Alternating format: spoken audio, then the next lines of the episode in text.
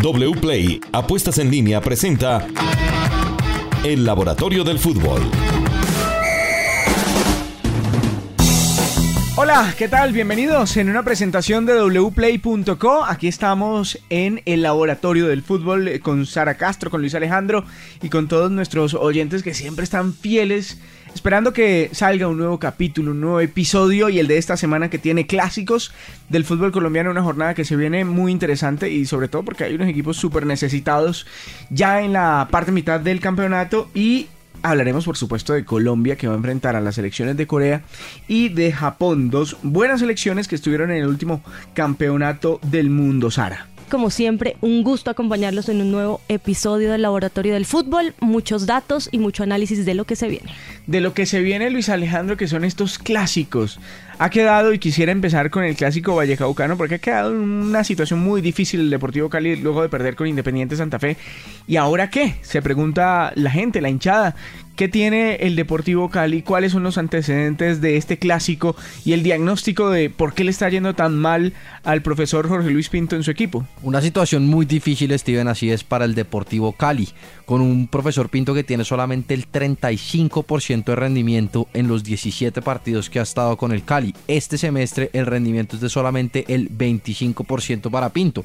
Si miramos un poco los números, metemos al Cali en el laboratorio del fútbol, miramos que realmente su, su problema ha estado en ese delantero centro, en ese jugador que convierta los goles. Muy poca efectividad, siendo el cuarto equipo con menos efectividad y ha sufrido mucho en contra con las acciones a balón parado. Eh, ahorita contra Santa Fe permitió tres goles a balón parado, dos de penal y uno de pelota quieta de tiro de esquina. Y es un equipo que no ha podido consolidarse en ningún aspecto de, juego, no tiene una estructura definida. Está en la mitad en ataques posicionales, está en la mitad en ataques de, de contragolpe, entonces no tiene una estructura de juego definida y quizás eso le ha costado al Cali en este primer inicio de semestre. Es un equipo que defensivamente no sufría, bueno, después de los dos goles de Santa Fe, los tres goles de Santa Fe ya uno dice, ahí un poco se desequilibra la balanza, pero venía siendo un equipo equilibrado. Es raro, mm, de todas maneras, Sara, que los equipos de Jorge Luis Pinto empiecen no solamente a no marcar goles, sino a recibir muchos goles. Mira, Steven, de lo que mencionaba ahora Luis, me parece interesante que él, en primer lugar, ponía el foco en la efectividad. Y evidentemente, un equipo que no marca goles o que su delantero 9 no pasa por una buena racha, va a verse afectado en los resultados. Pero mire, yo escuchaba el viernes al profesor Juan Carlos Osorio y, me parece que él planteaba un tema muy importante, es que siempre se dice que hace falta el gol y se señala como esa zona del juego pero lo que tiene que buscar un entrenador es las variantes para que muchos hombres lleguen a gol o para que existan diferentes posibilidades de gol. Y yo creo que este Cali lo que no ha tenido o no ha logrado es profundidad. Yo creo que tiene un control de balón em, en medio campo, tiene jugadores que pueden acertar buenas asociaciones, pero luego a la hora de ser profundo y de intentar hacer daño, creo que ahí es donde, donde tiene un problema. En general, evidentemente este Cali tiene un problema de recursos, es decir, la nómina eh, no es lo suficientemente amplia como quisiera era el, técnico Pinto, pero realmente creo que, que, se está exponiendo mucho. Un entrenador de su categoría, de su experiencia, en este punto lo veo un poco sobrepasado por esa situación. Sí, no es fácil y empieza el descenso ya a tomar en serio ese tinte verde del Deportivo Cali. Bueno, y el América de Cali que viene en un momento completamente distinto, es uno de los líderes del campeonato, a pesar de esa derrota frente a Santa Fe, pero la victoria también frente a Alianza que lo impulsa un poco, Luis. Sí, quizás el América es el equipo más balanceado de este campeonato junto con Millonarios. Es el equipo con más goles del campeonato ahorita, con 13, y es el segundo con menos goles recibidos. Es el cuarto equipo de la liga con más remates y quizás tiene... ¿Balanceado o equilibrado? Equilibrado puede ser la palabra. No, no, no, pensé que era un concepto pues, diferente. No, no, equilibrado. Como aquí estamos aprendiendo, claro. E, e, es equilibrado puede ser la palabra porque le va bien en ataque y le va bien en defensa. Ya en el estilo de juego es un equipo que no presiona arriba, por ejemplo. No. Eh, Mitad de cancha. Exacto. Es el equipo con... Y está bien. No todos tienen que presionar alto. No todos tienen que dejar espalda 40 metros a la, a la espalda de la defensa. Yo creo que eso también es entender que si bien hay unos patrones de juego imperantes en el mundo del fútbol, mm. no todos los equipos ni no todos los recursos están hechos para hacer eso. Inteligente Guimaraes porque tiene una nómina que en defensa, por ejemplo, ha tenido que utilizar algunos jugadores variantes porque se han lesionado algunos, otros se fueron, otros llegaron nuevos, entonces tiene una mixtura allí entre jugadores que han venido, digamos, desempeñando el papel de titular y otros que son suplentes u otros que son nuevos y por eso tampoco puede arriesgar mucho en, en, esa materia, como adelantar el equipo tantos metros hacia adelante. Y le ha servido estar ahí en la mitad de la cancha. Le ha servido, además es, es quizás decimos que el América puede ser uno de los equipos más vistosos del actual fútbol colombiano, pero no es un equipo con un alto porcentaje de posesión, no es un equipo donde las jugadas eh, se elaboran mucho, sino un equipo más directo. Entonces ha implementado un estilo de juego diferente al que tradicionalmente consideramos el estilo de juego más agradable. ¿Tiene alguna debilidad? Porque muchas flores para el América. Pues por ejemplo, Steven, la precisión de pases de este equipo es apenas mejor que el 35% de los equipos. Entonces un equipo que, como usted decía, la, juventud afecta en ese, en ese control de juego quizás a finales de los partidos. Y es un equipo además que tiene grandes individualidades. Eh, destacar lo de Facundo Suárez y lo de Carlos Darwin Quintero. Yago Falque ha estado lesionado en las últimas semanas, pero son jugadores que han estado eh, mejor de lo que se esperaba, o quizás de lo que se esperaba, y han sido las grandes figuras de todo el campeonato, no solo el América de Cali. Me parece interesantísimo es eso. Yo creo que eh, la influencia en el juego de Carlos Darwin Quintero y también de Facundo Suárez ha sido determinante este en esta América de Cali. Y, Sara, decía eh, Luis Alejandro que solamente estaba por encima del 35% de los equipos que más aciertan en pases en el fútbol profesional colombiano. Eh, no hay una receta para una fórmula perfecta al final, ¿no? Porque muchos eh, alaban mucho a los equipos que tienen una tenencia permanente y además muchos pases eh, con un porcentaje de efectividad altísimo, pero al final América no tiene ni, ni la una ni la otra y es hoy líder del fútbol colombiano. Claro, además que cuando usted habla de pases acertados, tiene que analizar también en qué zonas del campo se hacen esos pases, en qué zonas del campo si son pases de seguridad, si son pases de apoyo. Yo creo que todo esto entra en la dimensión de que el dato más allá, o sea, si mm. nos habla de un equipo que es efectivo en los pases, no estamos diciendo que es un equipo que tampoco pueda asociarse de esa manera, pero yo creo que hay que hacer esa lectura desde qué tipo de pases son los que se erran, en qué zonas del campo se erran y por qué, qué es lo que está buscando el equipo cuando erra esos pases o cuando no es preciso. Incluso si sabemos que el América es un equipo directo, sabemos que ese tipo de pases no es tan peligroso errarlos. Está bien errar esos pases porque son pues los pases... Normalmente se hacen de la mitad. Que buscan romper líneas. Ajá. Bueno, muy bien. Vamos ahora con Santa Fe Millonarios. Santa Fe Millonarios, Steven, quizás eh, dos equipos que están eh, para arriba, los dos equipos van mejorando. Santa Fe que tiene, después de ganarle a Águilas, tiene cuatro partidos consecutivos sin perder, eh, tres de estos con victoria, y es un equipo además Santa Fe que, que está encontrando una faceta de juego. tiene pocos remates en contra, es eficiente en los duelos individuales y a pesar de que no fue efectivo al principio del semestre, está logrando esa efectividad en los últimos, en los últimos partidos y eso le ha dado las victorias. ¿Qué, qué, qué, podemos decir de Santa Fe, de un equipo que empezó tan mal y que apenas en cuatro partidos cambia completamente la historia, eh, Sara? Y además ganándole a equipos fuertes como América, el Cali de todas maneras pues es un equipo, aunque esté en crisis considerable, al Junior le sacó un empate. Lo primero es que yo creo que esto es el FPC. Hay mm. muy pocos rendimientos constantes en este tipo de campeonatos. Yo creo que ese es uno de los, digamos, de los puntos que tendría que mejorar. Eh, en este momento creo que ya Santa Fe es quinto, eh, con este triunfo ante Cali. Y de lo que habla yo creo que también es que el profesor Harold Rivera hizo o encontró, adaptó un sistema. Yo creo que esa defensa de tres que intentó eh, en el comienzo del torneo no funcionaba muy bien, así la defensa fuera buena.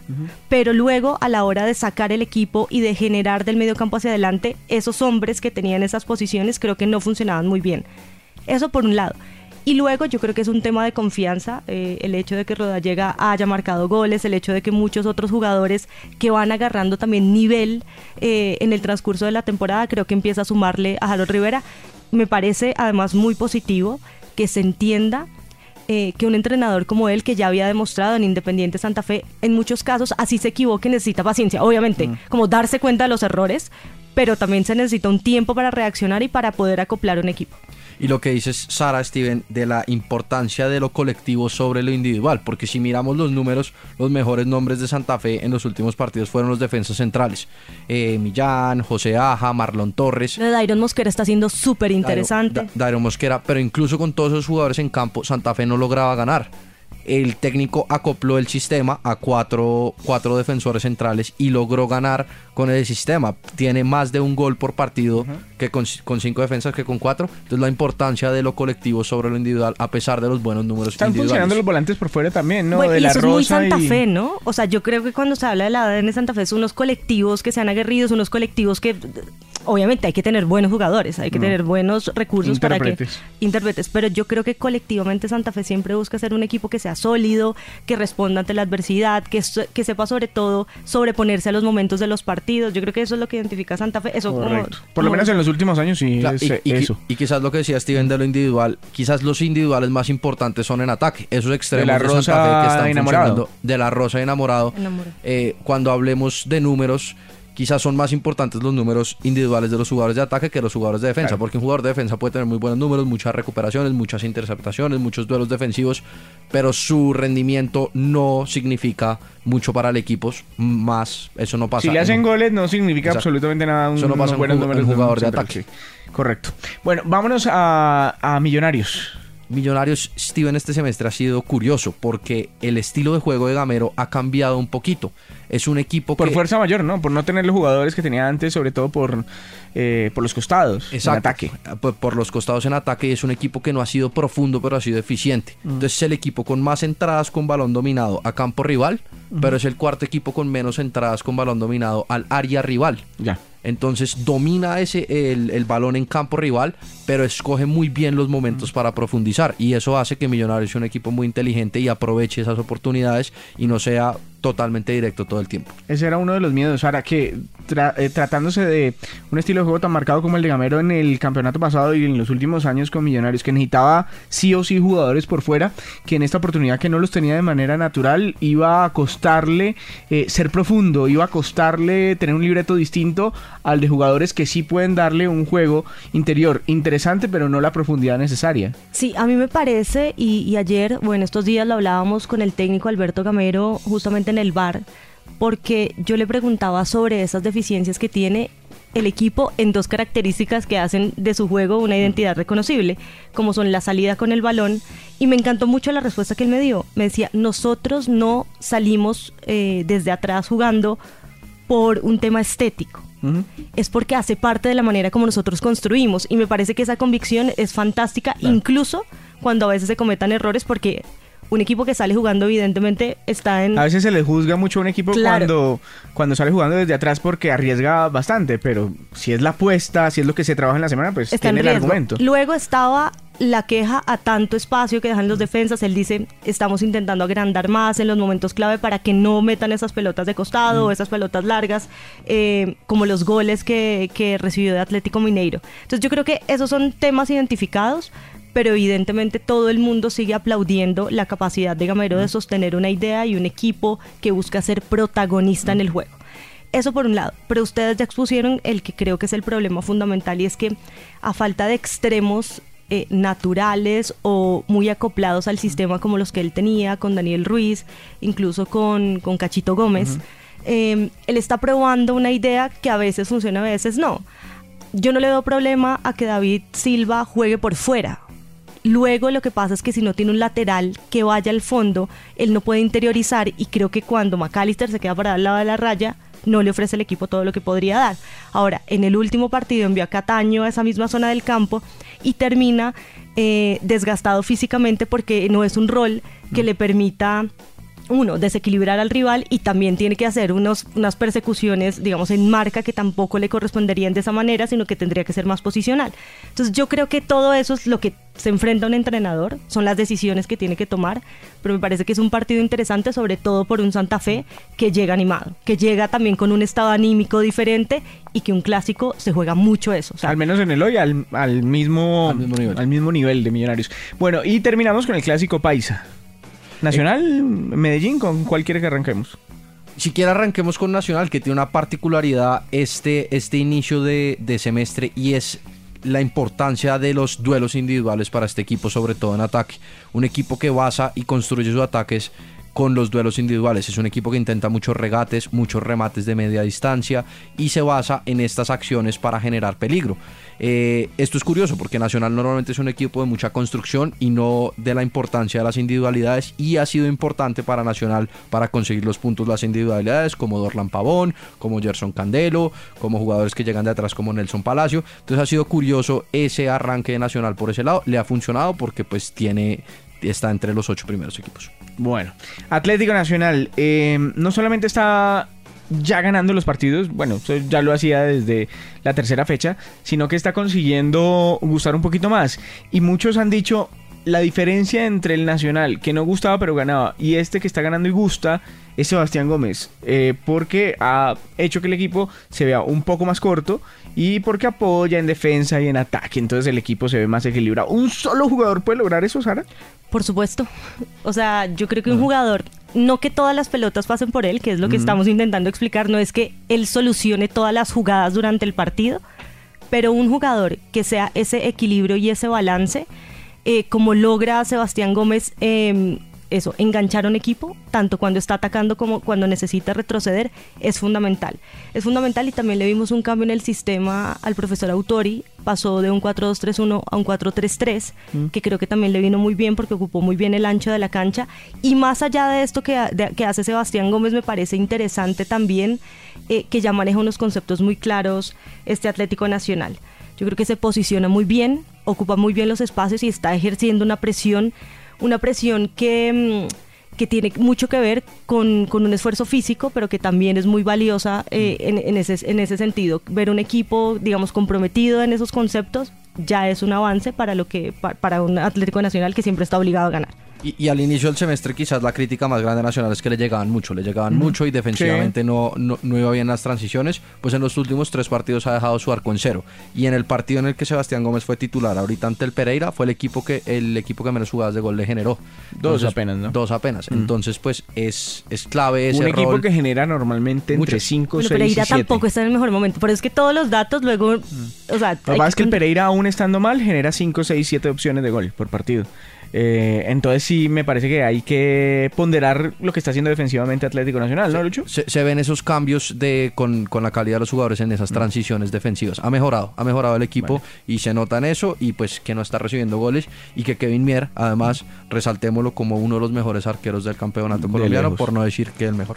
Bueno. y yo le decía a Luis que mm. influye en el juego del equipo, ¿no? O sea, como en mm. la manera en la que en la que plantea esa idea. Pues ayer, ayer, eh, ya para cerrar, ayer votábamos dos datos y los únicos dos arqueros que tienen más de 30 pases por partido en el fútbol colombiano son los dos de Nacional, a pesar de que ah. Nacional no es el equipo con mayor posesión. Entonces, pues ahí vale la pena analizar por qué eh, los los porteros tienen esa tienen esa cantidad de pases tan alta más que un arquero como eh, Álvaro Montero de Millonarios o Contreras o Andrés Mosquera Marmolejo que son los equipos con más posesión. Bueno, y vamos al eh, Deportivo Independiente Medellín. Y hablando del Deportivo Independiente Medellín, quizás junto con Águilas Doradas son los equipos con más estilo de juego marcado en este inicio de semestre. David González dijo desde un principio que él quiere una posesión y eh, este inicio de semestre está buscando eso. Es el equipo con mayor posesión de balón de la actual liga con un 57% de de posesión por partido y además eh, es el equipo más eficiente en ataques posicionales y tiene es el equipo con menos contraataques. Entonces quizás le falta un poquito de variantes en esos tipos de ataques, pero está encontrando el Medellín con David González el juego que quiere, que es un juego de mucha posesión y mucha tenencia de pelota. Sí, lo que vemos en el Deportivo Independiente Medellín es una es un permanente, un constante, una constante búsqueda, eh, Sara, de, opciones. El, profesor David no se queda con una sola. En algún momento estaba utilizando tres centrales, volvió a la línea de cuatro atrás, eh, utilizó dos delanteros que le funcionaron bien el semestre pasado y solamente está utilizando uno. Eh, es un técnico inquieto, David González, y eso habla bien de él. Sí, mire, a mí me gusta mucho y me llamó la atención después del último partido de Copa Libertadores, como cuando uno escucha a los jugadores en zona mixta tienen el mismo mensaje del entrenador. El hecho de que si bien David González intenta diferentes cosas desde el módulo, dependiendo de los rivales y entendiendo las dificultades que le pone, creo que tiene, insistimos, unos conceptos bastante claros. Em, creo que es un equipo eh, con un entrenador preparado que necesita seguir convenciendo no solo a los jugadores, que creo mm. que por ese lado lleva un trabajo muy adelantado, sino también a la hinchada y a todo lo que representa el fútbol colombiano. Eh, en estos días que ha estado muy, muy de moda, eh, Lucas González, el entrenador de, de Río Negro, yo creo que esos entrenadores vienen, más allá de que estemos de acuerdo con todo lo que dicen o con todo lo que hablan, sí creo que vienen a retar un ecosistema. Un ecosistema de gente que por supuesto a través de la experiencia se ha preparado, pero que el hecho en el que nos amplíen incluso en léxico, en conceptos, empieza a generar una cultura de fútbol diferente. Eh, también los tendremos que cuestionar cuando no, no estemos de acuerdo, pero, pero yo, yo veo eso en David González y, me gusta mucho este Independiente Medellín como proyecto. Mm. Interesantísimo y camaleónico, como... Es una frase muy hecha en el fútbol, pero realmente sí, porque te puede salir con cualquier cosa de manera inesperada, pero preparada no improvisa mucho el técnico David González. Bueno, y ahora en el laboratorio del fútbol vamos a hablar con Jonathan sobre las posibilidades de ganar divirtiéndonos, como nos gusta, apostándole a los equipos, a los marcadores, a los jugadores, en fin, hay una multitud, una gran cantidad de opciones, pero nos vamos a centrar en cuáles hoy y con qué posibilidades y qué partidos, Jonathan. Eh, hola Steven y a todos los que siguen el podcast del Laboratorio del Fútbol. Hablemos rápidamente del torneo de clasificación para la Eurocopa. Partidos atractivos varios y entre ellos claramente es del, del subcampeón del mundo Francia frente a Países Bajos. En wplay.co, la casa de apuestas con más power, el favorito es Francia que está pagando una cuota Steven de 1.83. El empate tiene una cuota de 3.30 y la victoria del equipo naranja tiene una cuota de 3.75. Uno de los partidos más atractivos que tenemos en el fin de semana en el fútbol internacional. La probabilidad de victoria para el equipo galo es del 49% y Holanda apenas tiene el 24% nada más. Eh, pero interesante apostarle a Países Bajos porque en el Mundial no me parece que haya dejado tan mala imagen. Tiene una generación de futbolistas brillante y, y bueno, ha cambiado de técnico. Yo, que yo, yo, digamos, me arriesgaría por la cuota un poquito más alta que ofrece Países Bajos. Así es. Y por otro lado, Steven, también tenemos la jornada de clásicos en nuestro país. Partidos atractivos en Medellín, en Bogotá y también en la ciudad de Cali. Veníamos justamente hablando de eso, de las posibilidades, de lo mal que viene el Deportivo Cali, pero que también clásicos son clásicos, son partidos, esta es una frase muy hecha, pero partidos aparte, ¿no? Eh, y curiosamente pasa como que con el Real Madrid y el Barcelona, el que viene más mal a veces termina ganando. ¿Qué posibilidades tenemos ahí de, de ganar con los clásicos de la fecha siguiente en el fútbol Pues bueno, la fecha décima, la fecha de clásicos, Steven, tiene a Santa Fe Millonarios, la jornada décima, domingo 7.45 de la noche, Estadio El Campín, un partido que por supuesto atrae a muchos fanáticos a la casa de apuestas con más power en el país. Está muy parejo el encuentro, en wplay.co el favorito es el cuadro embajador, que tiene una cuota de 2.70, que es una cuota muy buena. El cuadro cardenal tiene una cuota de 3 cero. O sea, si usted apuesta 10 mil pesos, tiene tres veces lo apostado. Se gana 30 mil pesos apostándole a favor del equipo rojo que viene en racha ganadora, como usted lo decía. Y el empate también está muy cerca, tiene una cuota de 2.95. La probabilidad en wplay.co que Millonarios gane es del 36% y de Santa Fe del 32%. Eso en el clásico capitalino. O sea, si le apuesto el empate voy más o menos a la fija según lo que indican en los datos. Bueno, está interesante, pero mm, ojo con Santa Fe. Viene progresando mucho, viene además eh, permitiéndole pocas llegadas a sus rivales y está llegándole mucho a sus contrarios, pero además marcando que es lo que, bueno, lo que marca la diferencia, justamente. Vamos con el último clásico. ¿Cuál? El clásico paisa, Steven, vea, se, se han enfrentado 372 veces. Eh, los verdes han ganado 130, 133 oportunidades, el poderoso ha ganado 92 partidos y se han registrado apenas 102 empates. Tiene un poderío eh, del verde superior frente al poderoso de la montaña. En wplay.com, el favorito es Atlético Nacional, que tiene una cuota de 1.85. El empate está pagando 3.60 veces lo apostado, una buena cuota para, para apostarle al empate en el clásico paisa. Y la victoria del Medellín está buenísima la cuota, está muy alta, está pagando 4.50 veces lo apostado. Si usted quiere ya apostarle 20 mil pesos, se puede ganar hasta 90 mil. Jugando y divirtiéndose, Steven, como usted le gusta en la casa de apuestas con más power. Vale, Jonathan, muchas gracias eh, para ganar y para estar ahí muy pendiente de todos los resultados con wplay.co durante todos estos días y el fin de semana.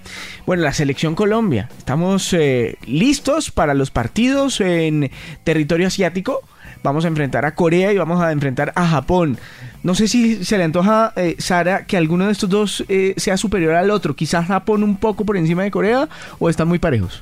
Yo creo que Japón tiene hoy en día unas individualidades bastante importantes y consolidadas en diferentes equipos, eh, por ejemplo, españoles, que creo que le aportan mucho a, a lo que hablábamos hace, hace una semana en este mismo podcast sobre, digamos, esos lugares comunes o estereotipos de lo que es el fútbol eh, asiático, el fútbol de Japón y de Corea, que no, son súper veloces y son aplicados tácticamente. Es lo que siempre se dice, cuidado con la velocidad, cuidado con la velocidad. Yo creo, y, y sí, digamos que si la tienen. Evidentemente Ajá. pueden ser veloces, pero yo creo que ya le han sumado más conceptos. Me parecen dos equipos bastante interesantes. Eh, a Corea pues lo vimos superar a Portugal, obviamente en un partido ya de último de última fecha de fase de grupos en el mundial. Eh, creo que ellos se activan muy bien con los con los extremos. Y pues tiene un jugador como Son que me parece que pues es un talento diferencial de esos, digamos, elegidos que hay en, en todos los lugares del mundo. Eh, dos partidos que me parecen retadores para esta selección Colombia, para empezar a entender qué es lo que quiere el entrenador. Un entrenador que sí quiere apostar, ahora que hablábamos, quiere un equipo protagonista, que presione alto, que sepa jugar al mano a mano en defensa. eh, y eso requiere mucho trabajo y encontrar las piezas pues para, para que logren eh, ejecutar, digamos, ese plan este entrenador, y, y ya dejo a Luis ahí, quiere en estos días acoplar una idea, no tanto con base en lo que hace el rival, ¿vale? Diferente a lo que hablábamos ahora de David González, que un poco se adapta a lo que le plantea. Aquí la selección evidentemente va a adaptar unos temas menores, a, a saber qué, qué- con qué se va a enfrentar, pero siempre priorizando la idea propia, ¿vale? Está identificado que ese toque, digamos, eh, intrascendente en el campo no puede seguir existiendo en la selección, que es una de las críticas que, que yo tengo, digamos, a la anterior campaña y es la falta de variantes a la hora de asociarse. O sea, podemos hacer estos 100.000 pases, pero teníamos, terminábamos siempre recurriendo o a Juan Guillermo Cuadrado por derecha o a Luis Díaz por izquierda. Y cuando no estuvo Luis Díaz, entonces eh, eh, un poco no, no había más opciones. Em, entonces, bueno, yo en general creo que son partidos interesantes. Ya Luis nos, nos dará más datos. Y va a ser interesante porque son dos rivales que, a pesar que son de la misma región, juegan un poquito diferente por lo que vimos en el Mundial. Corea del Sur es un equipo que necesita más la posición, que busca más la posición. Es un equipo que sale más del estereotipo de contraataques, eh, velocidad. Es un equipo que, por ejemplo, en 16 de los 19 partidos que jugó en el 2022 registró una mayor posición que los rivales. Eh, en el Mundial tuvo rivales un poco superiores que no le permitió registrar más posesión. Brasil, pero- por ejemplo, ¿no? Brasil, por ejemplo, pero siempre intentó buscar eh, esa posesión y esos ataques posicionales más elaborados. Es un equipo que no contraataca mucho y que no termina estos ataques de contraataque en, en remates. Por el otro lado, Japón sí es al revés. Fue el segundo equipo del Mundial con menos posesión por detrás de Costa Rica. Eh, y a pesar de eso, tuvo más goles esperados, o sea, más calidad en sus opciones de gol. En, de- en tres de los cuatro partidos, incluyendo a rivales como España y como Alemania.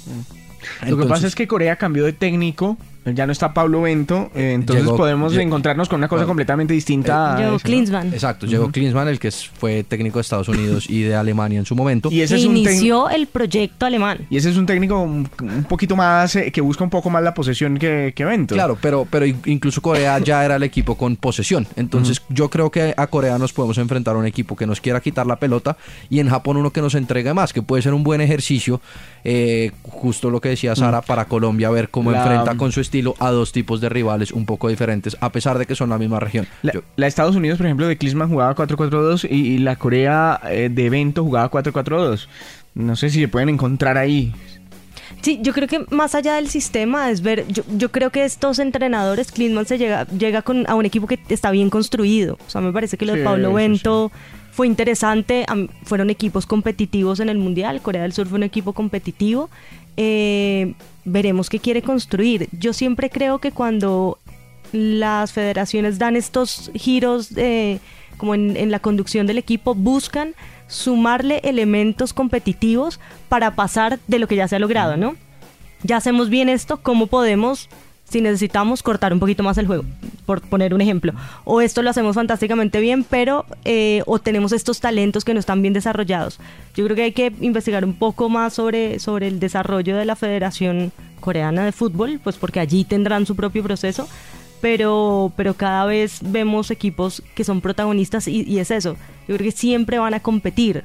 No son partidos fáciles. No, para nada. Y por ejemplo, recordemos que en Japón está el técnico Moriyasu, que fue como la gran revelación de técnicos en el Mundial, que en un primer tiempo tenía un esquema, en el segundo lo cambiaba todo, le daba la vuelta. Entonces va a ser difícil en estos, en estos partidos saber con qué nos vamos a encontrar. Digamos, los datos nos permiten tener un panorama general, pero como están empezando, digamos, procesos nuevos también, porque los mundiales se acaban y empieza un nuevo proceso, va a ser difícil con qué saber con qué nos vamos a encontrar. Puso contra las cuerdas a una Croacia que venía de ser subcampeona del mundo y que llegó aquí lejos, aún con sus deficiencias, Sara, pero bueno, un equipo con mucha más tradición que el otro. No, sin duda. Yo creo que, a ver, lo que nos dejó el Mundial, y entrando un poco sí en generalizaciones, es que el nivel a nivel, eh, el nivel global del fútbol ha aumentado. O sea, ya no podemos estar mirando por encima del hombro a confederaciones como la asiática. O sea, estamos hablando de que el fútbol de élite se empieza a equiparar. ¿Por qué? Porque hay más recursos. ¿Por qué? Porque hay más información que transita en el mundo. O sea, no es un secreto cómo se entrena en España, cómo se entrena en Inglaterra. Y creo que todo eso, sumado, evidentemente, que sí hay que adaptarlo a las características genéticas y de formación de las regiones, pero insisto, el Mundial nos dejó claro que ya no es, ni Sudamérica ni Europa son los únicos que dominan el fútbol mundial. En el laboratorio del fútbol nos encontraremos en ocho días para analizar lo que fue justamente este paso de Colombia por Asia y, lo que nos viene dejando el fútbol colombiano y por supuesto los equipos colombianos en el exterior. En una presentación de wplay.co. Chao.